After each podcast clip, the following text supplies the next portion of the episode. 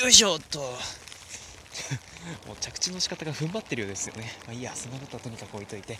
どうもこんばんは、代表です。さあ、日々の着地点547地点目お送りしていきたいと思います。550地点目まであと少し。って言っても、あの、トゥレジュア時代の配信数も含まれてますから、まあ、うん、あんまりめでたいことではないですけど、まあ、累計550配信目までも もうわずかっていうことは置いといて、まあ、今回はですね、まあ、まあ、今日起こったことを着地させたいところは山々なんですが、今、期間限定の例のキャンペーンやってますね。キャンペーン？キャンペーンやってるじゃないですか。ね、音声配信を始めよう。これ、じゃじゃん入れるべきだったな。もうね、僕、あの、効果音の使い方と一時停止の使い方は本当に下手くそなので 2年半これでもやってるんですよ、一応。2年半これでやってるんだけどさ、未だに一時停止と効果音の使い方が、まあ、下手くそだからさ、ね、あの、今から始められてもね、あの、十分私を、私というか、僕は、あの、上回ることはできると思うので、てか僕のあの成長、成長の度合いが 低すぎるので、うん、てか成長しないと思う。まあいいや、そんなことを置いといて、まあ、今日はなんでこんなサービスを始めたのっていう、なんかこんなサービス始めたのっていうとなんかサービス開始しましたみたいな感じの方向になっちゃうから、なんでこのサービスに手を出したかっていう、まあ、そんなことをですね、喋っていこうと思っております。えー、時は遡るとことに噛んじゃったよ、時は遡ること2年半前、えーと、私代表高校3年生ですね。そう高校3年生年分かっちゃうって話なんですけど。ね2017年8月。そう。8月の10日。私代表はですね家にいました。で、まあ、それでですね、まあ、当時から私代表はですねあのニュースサイトを RSS リーダーに登録してそれで新着ニュースを確認するっていうことをやってたんですよ。そう。楽だから。そう。別に意識高い系とかじゃないんですよ。楽だから。めちゃくちゃ楽なんですよ。いちいちね、いろんなサイトに飛ばずにね、もう本当に一つのアプリで完結しちゃうのめっちゃ楽なんですよ。まあそ、そんなことは置いといて、まあそれでちょくちょくニュースを確認してたんですけど、ある時ですね、ふと、携帯ウォッチの記事ですね、貼っときますけど、ラジオトークの記事がですね、載ってたんですよ。そう。まあそれまでね本当に個人が音声コンテンツを配信できるのかななんつう風にもうずっと思ってはいなかったので そうへえこんなサービスあるんだと思ってあのね当時ね実はラジオにハマってたんですよそう。あのねしょっちゅう聞いてたのが オールグッドフライデーっていう JWAVE の番組ですね。そうエリア外だったけどうん。なんとかいろいろ聞いてましたね。うん。まああの本当にそんな感じでラジオに結構興味があった時期にたまたまラジオトークがサービスインしまして、まあ、ベータ版ですけどね。ベータ版だけどサービスインしてへえこんなサービスあるんでえー、ど素人でも配信できるのっていう。そうポイントがど素人でも配信できるんですよ。そうポイントがそこ。めちゃくちゃねそこなんですよポイントが。ど素人でも配信できるんです。そう大事なことだからもう一回言いますよ。ど素人でも配信できるんです。何言ってんだろう。めちゃくちゃテンション高いじゃん。まあいいや。そういう感じなんですよね。だからちょっと入れてみようかなと思って。でまあ当時 Android 版しかまだ配信されてなかったんでまあ、あのたまたま持ってたメインの Android のアコースさんですね。アコースさんにインストールしまして。で当時配信されてたいろんな番組を聞いてみましたよ。本当にねあの面白いんですよね当時の番組も本当に。なんか厳選されてるというよりかはなんかいろいろね方向性がバラバラだったんですよ。コンなんかコント番組っぽい番組もあったしフリートークの、ね、番組ももちろんありましたし、ね、面白いことしか喋らない番組もありましたし、ね、あのまあね、本当にいろいろ方向性はありましたね。まあ、結構ね、僕があの聞いてたのがね、魚の尻尾とかひまわり通信とかね、この辺りで多分初期の人々じゃないとわからないような番組名ですけども、そう。でも、魚の尻尾は今でも配信続いてますよ。そう。ザ・オムニバスとかさ、リツイートラジオとかいろいろ聞いてたよ、本当に。ね。いやもうねいろいろ懐かしいですよあの辺り。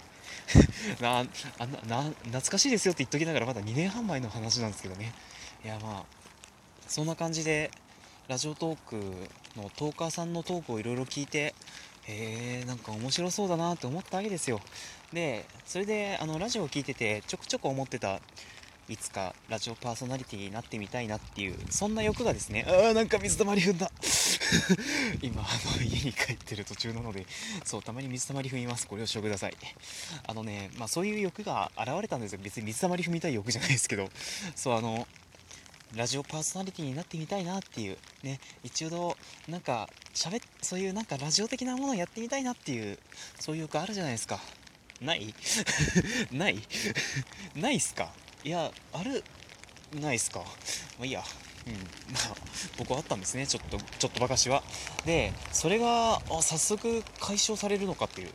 ねじゃあやってみようということでねダウンロードしてその日に番組のアイコンとトーカーの名前はまあ即座に決まってたので、まあ、トーカーの名前を決めてであとトーカーのアイコンですね。実はあの当時僕のアイコンがですね そうあの今ツイッターで使ってるあのあのあのアイコンがそうまさにさっき話に出てた魚の尻尾のゆか姉さんっていうね。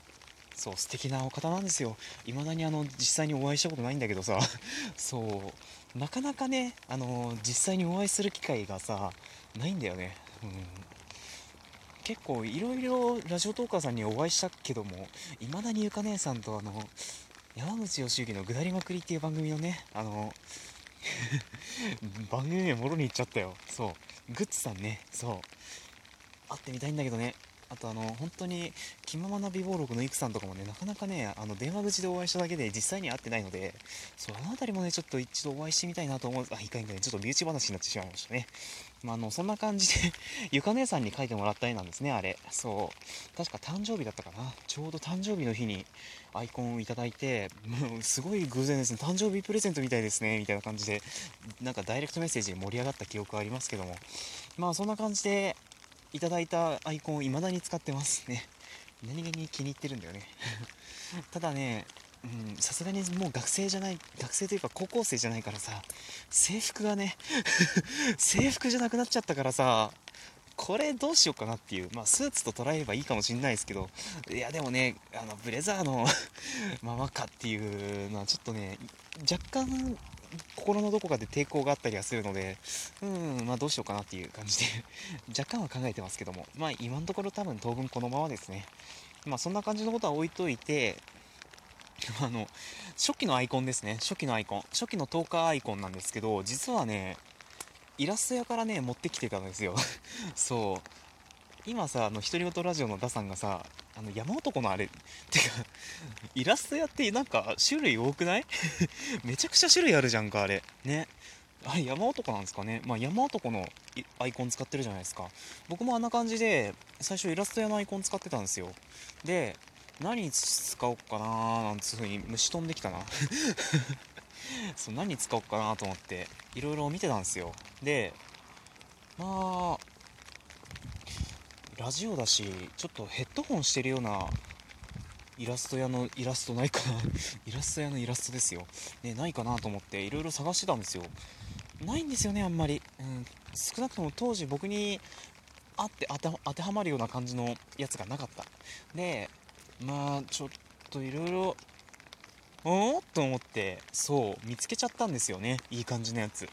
何かっていうとそう聴力検査のね 聴力検査ですよまさかの。そうあのねそうあのね切り取り用によってはねヘッドホンしてるように見えるんですよ。でもねあのねちょっとねフレームフレームアウトしたところをね元に戻すと左手にね左手だったかなどっちかの手にねスイッチ持ってるんですよね。そうあの聞こえましたよっていうあの合図を送るスイッチ。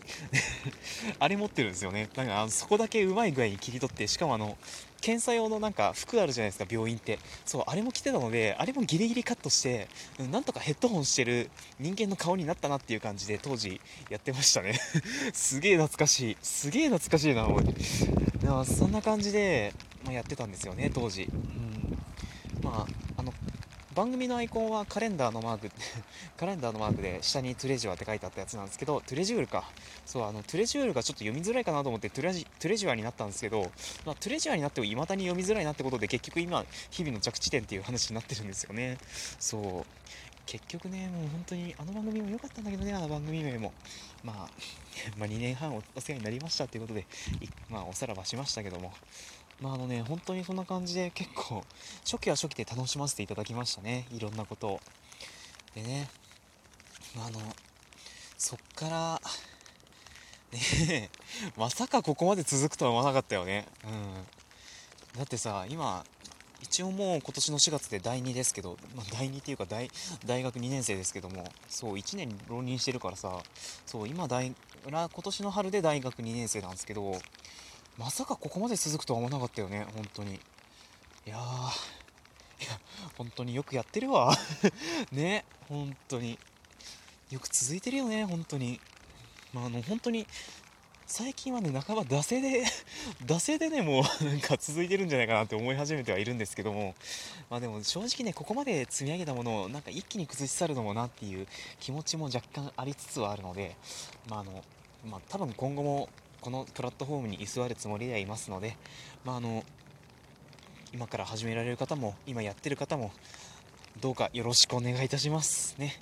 あの私結構フットワークは重くはない方だと自負しておりますのでもしあの岐阜まで来たよっていう方とかね僕が東京行った時にあ近くいるからコラボしようよっていう方はもうぜひぜひダイレクトメッセージなどで送ってください。もう本当に嬉しいです。嬉しいです。てか駆けつけます。多分ねあの予定が空いてさえいれば駆けつけます。ねもうほん本当にそんぐらい僕あの脊椎でしか動かない男なので。脊椎反射で動く男なのでまあいいや。そんな そんなことを置いといてまあそんな感じで今回は僕がなんでラジオトーク始めたんだっていう話をまあまあ、ちょっと脱線しますけどね、かなり。かなり脱線しますけども、お送りさせていただきました。